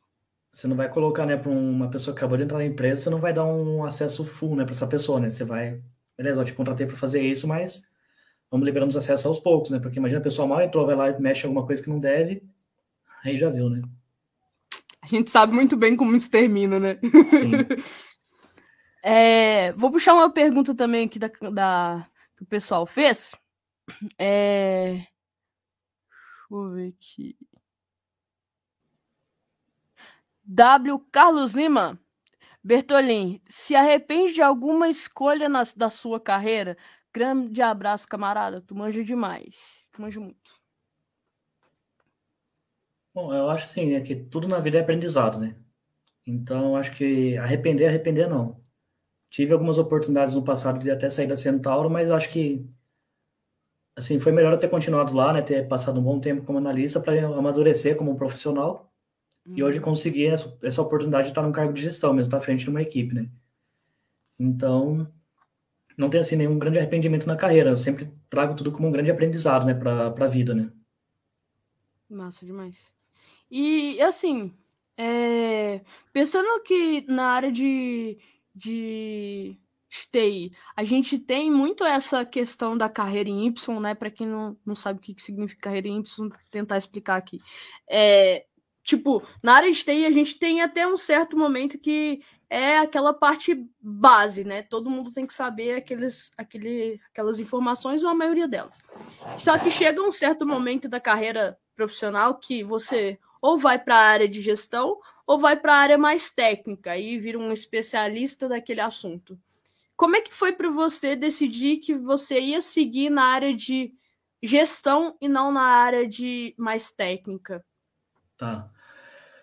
Eu, tipo, como eu falei, né, toda vida eu trabalhei com tecnologia, mas de uns quatro ou cinco anos para cá, eu comecei a me ver mais na área de gestão, né? Eu gosto também da parte técnica, de encontrar soluções, desenvolver soluções, mas eu fui vendo que eu, a minha preferência mesmo é para estar num cargo de gestão. Eu gosto né, de estar à frente da equipe, né, de orientar o pessoal, né, ó, vamos lá, seguir por esse caminho, seguir por esse outro, o que, que vocês sempre me dizer, qual é o caminho que vocês acham melhor para a gente tomar uma decisão, né? Então, fiz um, a minha MBA, inclusive, né, focado na parte né, de gestão de pessoas e estratégia de negócio, né? Então, foi meio que meia meia, né? Uma, um pouco de ADM na, na MBA e um pouco de gestão de pessoas. Consegui aprender um pouco também, mas a, a grande vivência mesmo, a grande, o grande aprendizado é no, no dia a dia, né? A gente às vezes vai errar, vai acertar e assim a gente vai sempre procurando evoluir dentro do, da carreira. Muito massa. Da Inclusive... mesma forma que eu. Assim, pode falar. Pode falar. Da mesma forma. Assim, da mesma forma que eu conheço várias pessoas, né, que preferiram seguir uma carreira de especialista e são pessoas excepcionais, né? Então, é. Vai muito do que a pessoa é, espera para a carreira dela, né? Você não pode falar, você vai seguir isso ou você vai seguir aquilo. É você uhum. que tem que ter aquele aquele feeling de saber, não, eu prefiro ter um cargo de gestão ou eu prefiro ter um cargo de, de analista, especialista, sei lá, o DBA e assim por diante, né? Verdade. Vou puxar outra aqui. É... Antes de eu puxar outra aqui, pessoal, quem tá no Instagram, quem puder, contribui aqui com o selinho para nós, porque o valor desse selo é pra gente bancar lá o Discord, que é a nossa comunidade. Inclusive, se você quiser entrar lá, fique à vontade. O link tá na bio, mas eu também vou deixar nos stories. E outra, é, essa, essa, essa live está o quê? Sendo patrocinada pela loja. Então eu vou fazer o sorteio de uma caneca que tá lá na loja. Eu vou depois colocar nos stories para vocês verem qual é a caneca. É, lembrem de seguir aqui e também de colocar os dois arrobas lá no, no post, no último post, que é o post do, do, do Paulo. Então coloca os dois arrobinhas lá e aí você já tá participando do, do sorteio que eu vou fazer. Relaxa, não precisa ser agora, tá? Precisa sair da live e fazer isso agora. Eu vou dar um tempinho pra galera. E aí todo mundo vai lá no, no Instagram, a, coloca os dois arrobas lá e participa. Fechou? Inclusive, obrigada, Ariane, que ela contribuiu com o selinho. Ah. Thanks. Vou fazer uma outra pergunta. Muito obrigado, estou muito feliz. é, o XCEP, a gente vai entrar agora falando um pouquinho da Centauro. Ele falou assim: gostaria de saber do Paulo como é feita as montagens de loja da Centauro. É, o, o X, né, que é o mais conhecido como Ailton, né, o Yoshi, né? Na verdade é Yoshi, né? Ele não gosto que chame ele de Ailton, né? Às vezes a gente acaba chamando só para dar aquela, aquela provocadinha, né? Uma vez até eu liguei para ele e falei, gostaria de falar com o senhor Ailton? Ele falou, não conheço a pessoa. só para fazer uma zoeirinha, né? Só para dar aquela, aquela zoadinha. E a outra coisa também que ele deixa ele puto, é, às vezes eu falo, preciso falar com ele, né? E às vezes eu mando, e aí, beleza? E esqueço, né? E não mando mais nada. Aí ele fala, mano, por que, que você me manda e aí, beleza? E não fala mais nada, você sabe que eu sou ansioso. Às vezes eu faço proposta para deixar nervoso, mas na maioria das vezes é sem querer mesmo, mas ele fica nervoso mesmo assim, né? e a questão de montagem de, de lojas, eu inclusive participei com a montagem de loja no passado com ele, e é uma experiência única, assim, porque você, você tipo, a gente foca na parte de montagem de TI, mas a gente precisa de apoio de outras áreas, então a gente tem que correr essa coisa que não é nossa, e falar, ó, me dá uma ajuda aqui, ó, qual que é o prazo para você terminar, sei lá, essa parte da obra, é, às vezes é uma tomada que a pessoa puxa, né? Não puxa no lugar que deveria. Então, é, é, é legal, né? Tipo, quem puder, tiver essa experiência de montar uma loja, independente seja sentado em qualquer outra empresa, tem essa vivência pelo menos uma vez na vida. Porque foi legal que, né, nessa época que eu montei a loja, eu fazia o enxoval, né? Então, eu peguei desde o processo início, né? Que é a confecção desse enxoval até a inauguração da loja. Então, Só explica você... pro pessoal o que, que significa esse lance do enxoval, para o pessoal entender melhor. O enxoval é todo o kit que a gente prepara de equipamentos, né? Vai desde impressora, computador, coletor. Então, por cada loja tem um kit pré-definido, né? De número de computadores, de coletores e tudo mais. Então, a gente prepara, né? Deixa ele pronto. E aí tem um dia que vem a transportadora, faz né, a coleta desse enxoval e entrega na loja para o pessoal que está em loja fazer a montagem para a inauguração da loja. Então, claro, não peguei a parte do, do transporte, mas tava lá para receber todo, todo esse material, né? Então, inclusive, tipo, receber material conta como a gente pegar as caixas, né, colocar no carrinho e levar até a loja. E aí tem toda aquela coisa, né? O shopping só permite que você faça isso depois das 10, né? Então você tem que ficar até as 10 horas esperando chegar o caminhão, tem que esperar o caminhão chegar a vez dele para entrar na doca para descarregar. Pega todo o material, leva para a loja, confere se está tudo certo. E aí nos dias seguintes você começa, é toda a parte né, de tirar as coisas da caixa e ir montando nos lugares delas, né? Então é, é, bem legal essa experiência, né? De, de você acompanhar desde o início do processo até o final, que é a inauguração da loja, você vê a, a tipo, a loja abrindo a porta, né? E você falando, putz, eu, eu participei, né? Eu tive uma parte fundamental né, na, nessa inauguração, né? Que massa. E também você vê, tipo, a realização do que, que você faz ali no backstage, né? No, no, nos Exato. bastidores. Eu, eu, sempre né, tive, eu sempre montava nesses showais, mas nunca sabia como que era na realidade, né? Como é que era montar uma loja, como é que era, às vezes, uma configuração que não tinha sido feita, né? Por, às vezes a gente, a gente monta, sei lá, três, quatro lojas em, em paralelo, né? Então, uma coisa em outra acaba passando. Então, aquela coisa, você chega na loja e fala, putz, não, não configurou isso, não configurou aquilo. Então, você vai prestando mais atenção no que, que você tem que fazer, sei lá, no checklist, para você não prejudicar quem está lá na ponta, né? Então é, é legal ter essa vivência também para isso, né? Então bastante coisa eu anotei para falar, não, a gente vai começar a se atentar mais nesses pontos aqui para não para agilizar quem está fazendo essa montagem da loja. Uhum. Foda demais. É, tem uma coisa que eu queria até comentar aqui, né? Aproveitando também que a Daniela fez o que? A doação do selinho. Então, queria falar que eu acho muito bacana isso, que eu percebi aqui na live, né, que é a parte que mais converso com vocês aqui. A gente conversa antes, gente, a gente conversa antes, tá? Mas isso não tá lá. Mas uma coisa que eu acho muito legal é que pelo menos é isso que vocês passam, assim, de trabalhar lá na, na Centauro, é que é, vocês acompanham realmente o processo, vocês realmente estão ali, tipo, vestem a camisa mesmo. A Ariane também falou na live dela que ela foi para frente da loja, ela participou ali, fazendo parte da, da, da uma, uma função que não era exatamente a dela, igual você também, tipo, não era a sua função ir lá na loja, não fazia parte do, do, do seu trabalho, mas você foi justamente para entender melhor sobre o processo, sobre a empresa. Então, esse lance de vestir a camisa nesse nível eu acho muito, muito da hora. Eu queria falar isso você. É, exato, é, é bem bacana mesmo, você saber que nem a gente fala, saber onde é que tem aquela empatia de entender, né? Até onde que, onde que você consegue ajudar mais as pessoas que estão trabalhando com você também, né? Exatamente. Fino demais. Muito da hora. É, tem um. O Yuri falou assim que ele ia ter que sair. Obrigado, Yuri, por ter participado da live. É, deixa eu ver aqui se tem mais gente falando aqui. Calma aí, calma aí, calma aí que eu tô puxando. É, Júnior, ele falou assim: a gente sabe que o consumo de café em ambiente de TI é grande. Você toma muito café na, na TI do Central. Já deve te conhecer. Ah, é Júnior outro... Marques Lima. É um outro, um outro amigo meu da faculdade, né? E, e realmente, né? Tipo, quem trabalha com TI não tem como fugir disso daí, né? Então, é, é você trabalhando e, e o copinho de café do lado ali, né? Então. Não dá para fugir, né? Grande abraço aí, viu, Júnior? Sempre temos. Sempre, né? Sempre temos. Pessoal, pode faz... ficar à vontade aí para fazer mais perguntas, tá? O David, ele falou isso aí, explicando tudo um pouco, tô aprendendo ainda. Bom demais, a gente tá sempre aprendendo, David. É, deixa eu pegar mais uma aqui. Ah, essa é legal. É, Pra você, né? Você falou que você trabalhava presencial. Como é que foi a situação lá no CD? Para quem não sabe, CD é onde fica os. É tipo os galpão, tá, gente? Isso é. é... Só, só fazendo um, a sigla, né? Centro de distribuição, né? Então, de onde sai todas uh, as mercadorias para abastecer loja ou as partes de vendas de e-commerce também. Boa. Muito melhor que a minha explicação, tá vendo? Nada como uma pessoa que sabe. É. É, como é que foi para você a, a época da, da, da, pandemia? Como é que foi trabalhar presencial, né? Como é que foi essa situação aí para vocês lá no CD? É, foi assim, foi para muita gente foi um cenário novo. Inclusive, quando começou a pandemia, efetivamente aqui no Brasil, que o pessoal falou que ia fechar tudo, foi aquele pega para capar, né, para preparar a máquina para o pessoal, né, para levar para casa. Então foi foi assim, foi bem insano, né, na, na época, né?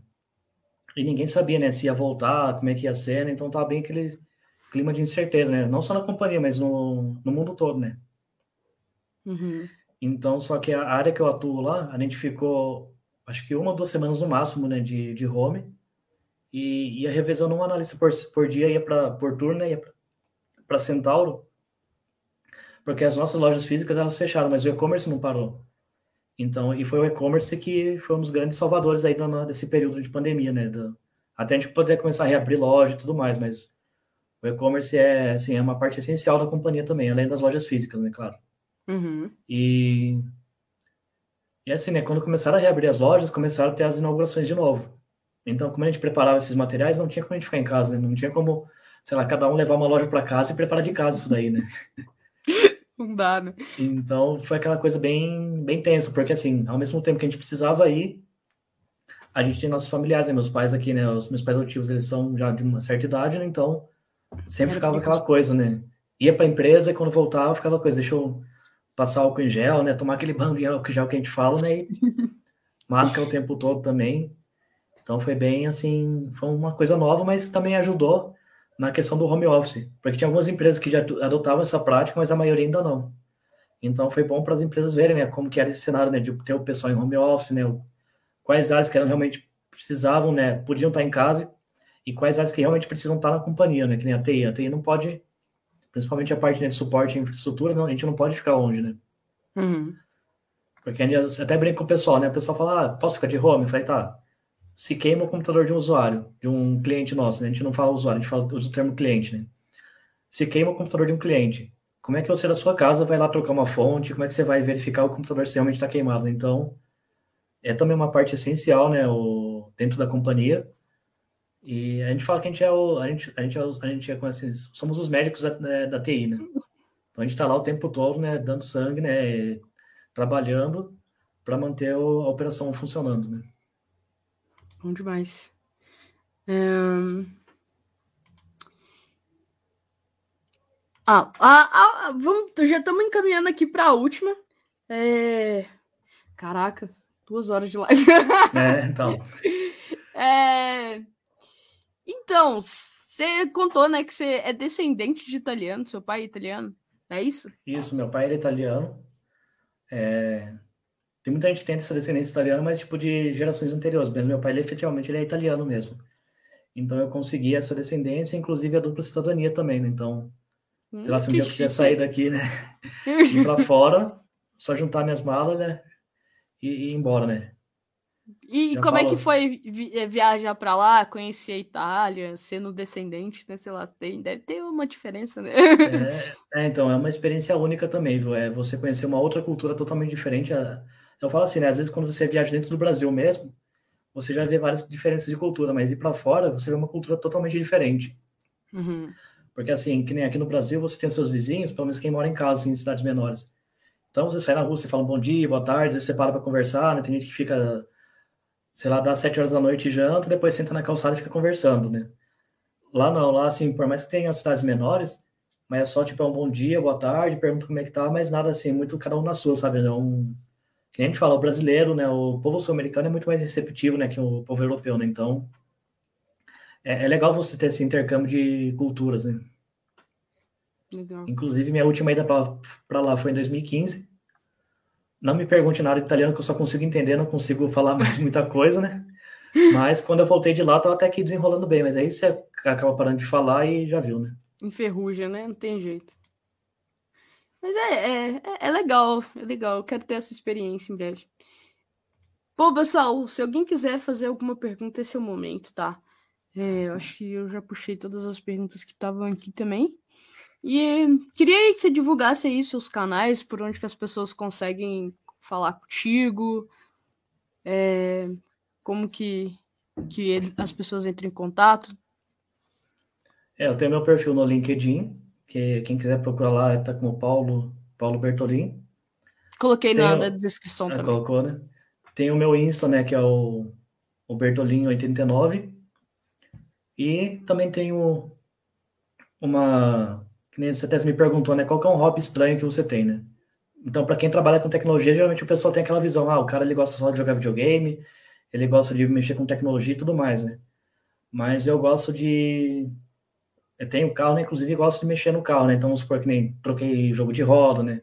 Fiz uma. Pintei a frente dele, né? Então, pequenas coisas assim que você vai deixando o carro mais do seu jeito, né? Então, É, isso me ajudou bastante também né, nessa época de pandemia, porque às vezes ficando em casa, você acaba ficando meio que bitolado, né? Você acaba meio que literalmente pirando, né?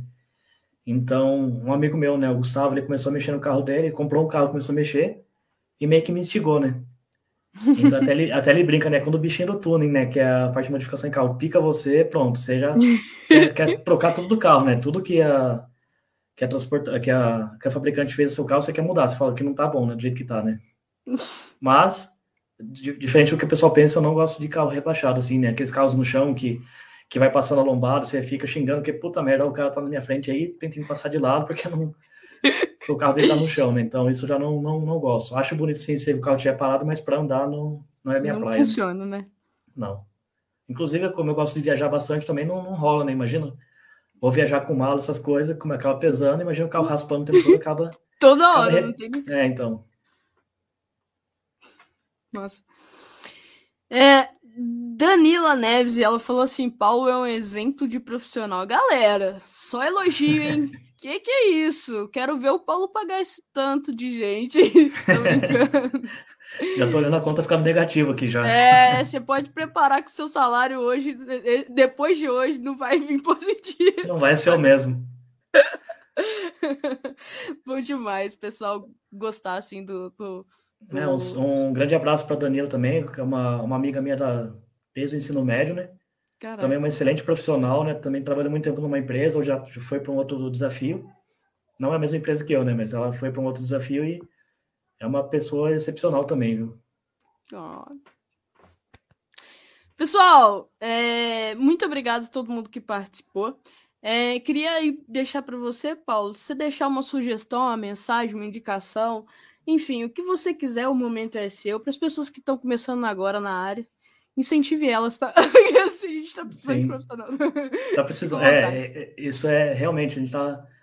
Eu tô com algumas vagas abertas, a gente sabe a dificuldade que é encontrar pessoas, né, para trabalhar na área. Assim, tem gente que está começando, mas que já tem assim um know-how para trabalhar é tá difícil. Então, falar pessoal, começa, estuda bastante, se interessa, faça um curso, né? Se tiver oportunidade de trabalhar em alguma empresa, né? agarra com todas as suas forças. É, assim, eu sempre falo pro pessoal, a TI é uma área que você tem que ser muito proativo, né? Então não adianta você ter um problema e achar que vai, vai se resolver sozinho, porque não vai. Então você tem que correr atrás, às vezes você tem que acionar pessoas que estão em outras áreas, né? mesmo dentro da área da TI, né? da, da tecnologia. Faça acionamentos, não tenha medo de perguntar, não tenha medo de errar, porque é errando que se aprende e perguntando também que se aprende, né? Então, eu falo para todo mundo que começa a trabalhar comigo, falo, ó, se tiver dúvida, pergunta, mas anota. Porque aquela coisa, né? Você fala, ah, beleza, estou te passando um procedimento, a pessoa não anotou. Aí vai no outro dia a pessoa, ah, como é que faz aquilo lá mesmo? Aí você vai lá em cima de novo. Aí não anota de novo. Então, por isso que eu falo, ó, todo mundo que entra na empresa hoje ganha um kit, né? Que vem uma mochila, um caderno, uma, uma caneta, uma garrafinha de água, uma squeeze. E eu falo, ó, você ganhou um caderninho, ganhou uma caneta, então vamos gastar essa tinta aí, né? Vamos anotar, porque uma coisa ou outra é normal você perguntar, mas se você ficar sempre perguntando as mesmas coisas, a gente vai falar, ó, peraí, né? Então me ajuda a te ajudar também, né? Então a dica é essa, né? Sempre procurar se atualizar, nunca achar que porque você se formou na faculdade já está tá o suficiente, porque a área de tecnologia ela evolui muito rápido. Antes ela evoluía a cada 10 anos, hoje depois passou para 5, agora tipo a cada 6 meses, 4 meses está aparecendo uma tecnologia nova. Então é, a dica é essa, né? Estudar, correr atrás e, e sempre perguntar, né? Fazer curso, né? Às vezes assistir até vídeo no YouTube e tudo mais, né? Isso aí. Mais uma vez, Paulo, muito obrigado pela live. Foi uma live sensacional. Muito obrigado aí, Ariane, também, que contribuiu com o selinho. Muito obrigado mesmo. E, pessoal, vou deixar aí, depois da live, até, até 11 horas, para vocês marcarem os arrobas. É, seguir aqui o Paulo e me seguir também, pô. e vou colocar a caneca também nos stories, vou esperar vocês marcarem arroba. Não vou falar sobre essas regras é, lá, porque eu acho que o legal é realmente o pessoal vir participar, interagir. Vou fazer o sorteio pelo Instagram, então o pessoal também que viu pelo YouTube, vai lá no Instagram, marca o arrobazinho lá no post, que é o último post, que é o post do Paulo.